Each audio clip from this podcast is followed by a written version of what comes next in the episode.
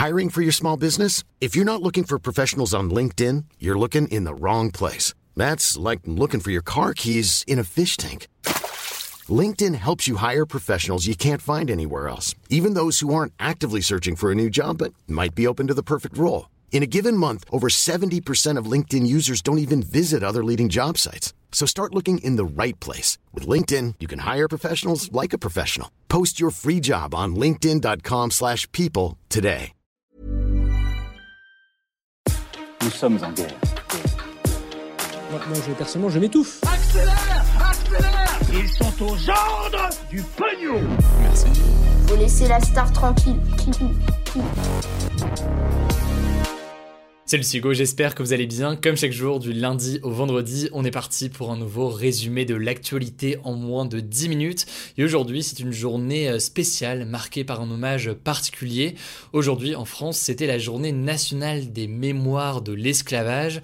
Une journée mise en place suite à la loi en 2001, la loi Taubira, qui avait pour objectif d'affirmer que l'esclavage, pendant le XVIIIe siècle notamment, était un crime contre l'humanité auquel a pris part la France.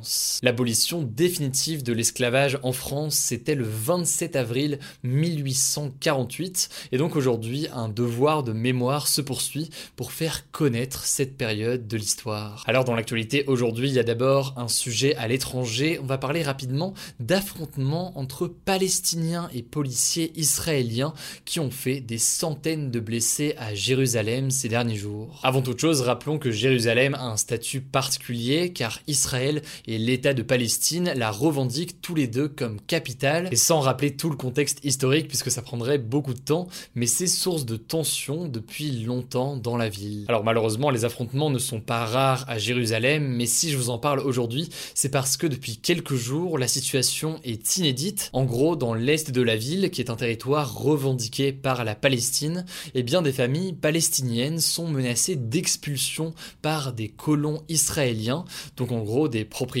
israéliens qui veulent chasser les Palestiniens de ce territoire, un territoire qui est donc occupé par les Israéliens, ce qui fait très fortement débat. Mais alors pourquoi est-ce que les colons israéliens veulent récupérer ces habitations? En fait, selon la loi israélienne, si des juifs peuvent prouver que leur famille vivait à Jérusalem-Est avant la création de l'État d'Israël en 1948, eh bien ils peuvent demander à ce qu'on leur rende leur droit de propriété. Donc en gros, pour faire vraiment très simple les différentes habitations sur ce territoire. Il faut savoir que cette menace d'expulsion qui a été énoncée par les Israéliens a été dénoncée par l'ONU qui a demandé tout simplement aux autorités israéliennes d'éviter des mesures qui pourraient entraîner une escalade de la situation. En fait, selon l'Organisation des Nations Unies, ces expulsions forcées par les Israéliens contre les Palestiniens pourraient même être considérées comme des crimes de guerre contre les Palestiniens. Alors en réponse à cela, eh bien, des dizaines de milliers de musulmans palestiniens se sont réunis vendredi dernier sur l'esplanade des mosquées. C'est un lieu saint situé à Jérusalem pour afficher justement leur soutien à ces familles et protester contre la police israélienne. Mais en l'occurrence, des affrontements ont eu lieu, faisant au moins 300 blessés selon la Croix-Rouge. Faut savoir que ce sont les affrontements les plus importants de ces dernières années dans cette partie de la ville, si bien que l'Organisation des Nations Unies, l'Union Européenne, les États-Unis ou encore la Russie ont exprimé leur profonde préoccupation alors que les tensions restent encore importantes cette semaine. Plus tard dans la journée, le parti islamiste Hamas, au pouvoir dans la bande de Gaza, qui est un territoire revendiqué par la Palestine, a tiré des roquettes en direction d'Israël. Des explosions ont notamment été entendues à Jérusalem au moment où Bref, c'est un sujet qui est très complexe, qui est impossible à résumer parfaitement, même si on veut faire le mieux possible euh, comme ça en quelques minutes. Allez, on continue avec le sujet du jour. On va parler de plutôt bonnes nouvelles, cette fois-ci euh, en matière de coronavirus en France. Alors, je sais, la semaine dernière, je vous parlais du risque d'un rebond de l'épidémie euh, cet été. Et d'ailleurs, euh, l'Institut Pasteur parle toujours d'une quatrième vague possible cet été. Mais là, pour l'instant, on assiste plutôt à un début de fin de la troisième vague. Déjà, première chose, le nombre de patients du Covid en réanimation baisse en France. Il est passé de 6000 personnes le 27 avril à moins de 5000 hier, ce qui n'était pas arrivé depuis un mois et demi. Autre signe possible d'une fin de la troisième vague, le nombre de personnes contaminées en France diminue. En gros, début avril, on comptait aux alentours de 45 000 nouveaux cas par jour. Aujourd'hui, on a environ 20 000 cas quotidiens. Et enfin, dernier chiffre là-dessus, pour la première fois depuis février, la France compte moins de 200 cas pour 100 000 habitants, alors qu'il y en avait encore 420 pour 100 000 habitants il y a trois semaines. Alors ce chiffre, c'est le taux d'incidence. En l'occurrence, il est très inégal selon les départements, mais c'est un indicateur qui est suivi par le gouvernement. Alors conséquence des chiffres que je viens d'évoquer à l'instant, il y a une décision qui a été prise. Je pense que vous allez être assez heureux pour certains euh, d'entre vous. Le ministre de la Santé, Olivier Véran, a confirmé aujourd'hui que les terrasses des cafés et des restaurants iraient bien rouvrir le 19 mai, et ce donc partout en France, dans tous les départements. Mais alors, est-ce que cette baisse peut marquer le début de la fin de l'épidémie Eh bien là-dessus, malheureusement, les scientifiques et les médecins restent très très prudents.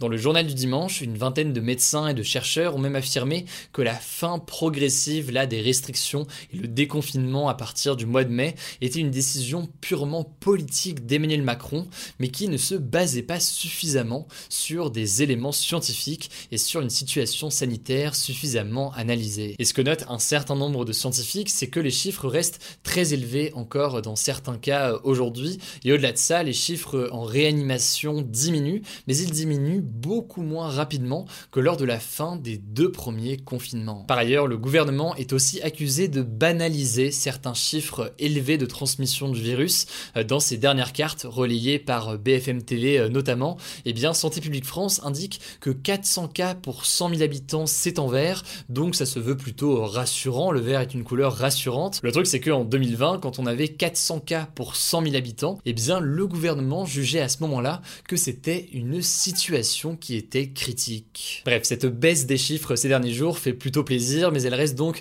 à prendre avec des pincettes. Faudra voir aussi comment ça se passe avec la réouverture des terrasses le 19 mai. Évidemment, vous le savez, de notre côté, on va vous tenir au courant, donc n'hésitez pas à vous abonner, mais c'est pas encore le cas, mais aussi sur Instagram, on poste plein d'autres contenus. Euh, n'hésitez pas à vous abonner, le nom du compte, c'est Hugo.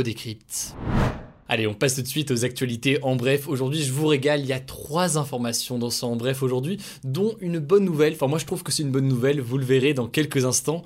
Et on commence avec cette première info. Des dizaines de milliers de manifestants ont défilé hier pour le climat partout en France. En fait, selon eux, la loi climat qui a été votée début mai par l'Assemblée nationale n'est pas assez ambitieuse. Et d'ailleurs, ce sentiment a été renforcé par l'information qui a été dévoilée hier par le journal du dimanche, une information selon laquelle Emmanuel Macron aurait décidé d'abandonner le référendum, un vote qu'il avait promis et qui devait permettre d'intégrer la lutte contre le dérèglement climatique dans l'article 1 de la Constitution, autrement dit donc la loi suprême du pays. Alors suite à cet article dans le journal du dimanche, l'Elysée a vite démenti, pour eux le projet de référendum n'est pas tout à fait abandonné, on verra donc ce qu'il en est dans les semaines qui viennent, en tout cas le Sénat a commencé à examiner la loi climat aujourd'hui. Donc on vous tient au courant s'il le vote à son tour dans les jours qui viennent. Deuxième information à retenir aujourd'hui, l'hebdomadaire Valeurs Actuelles, souvent classé comme très à droite,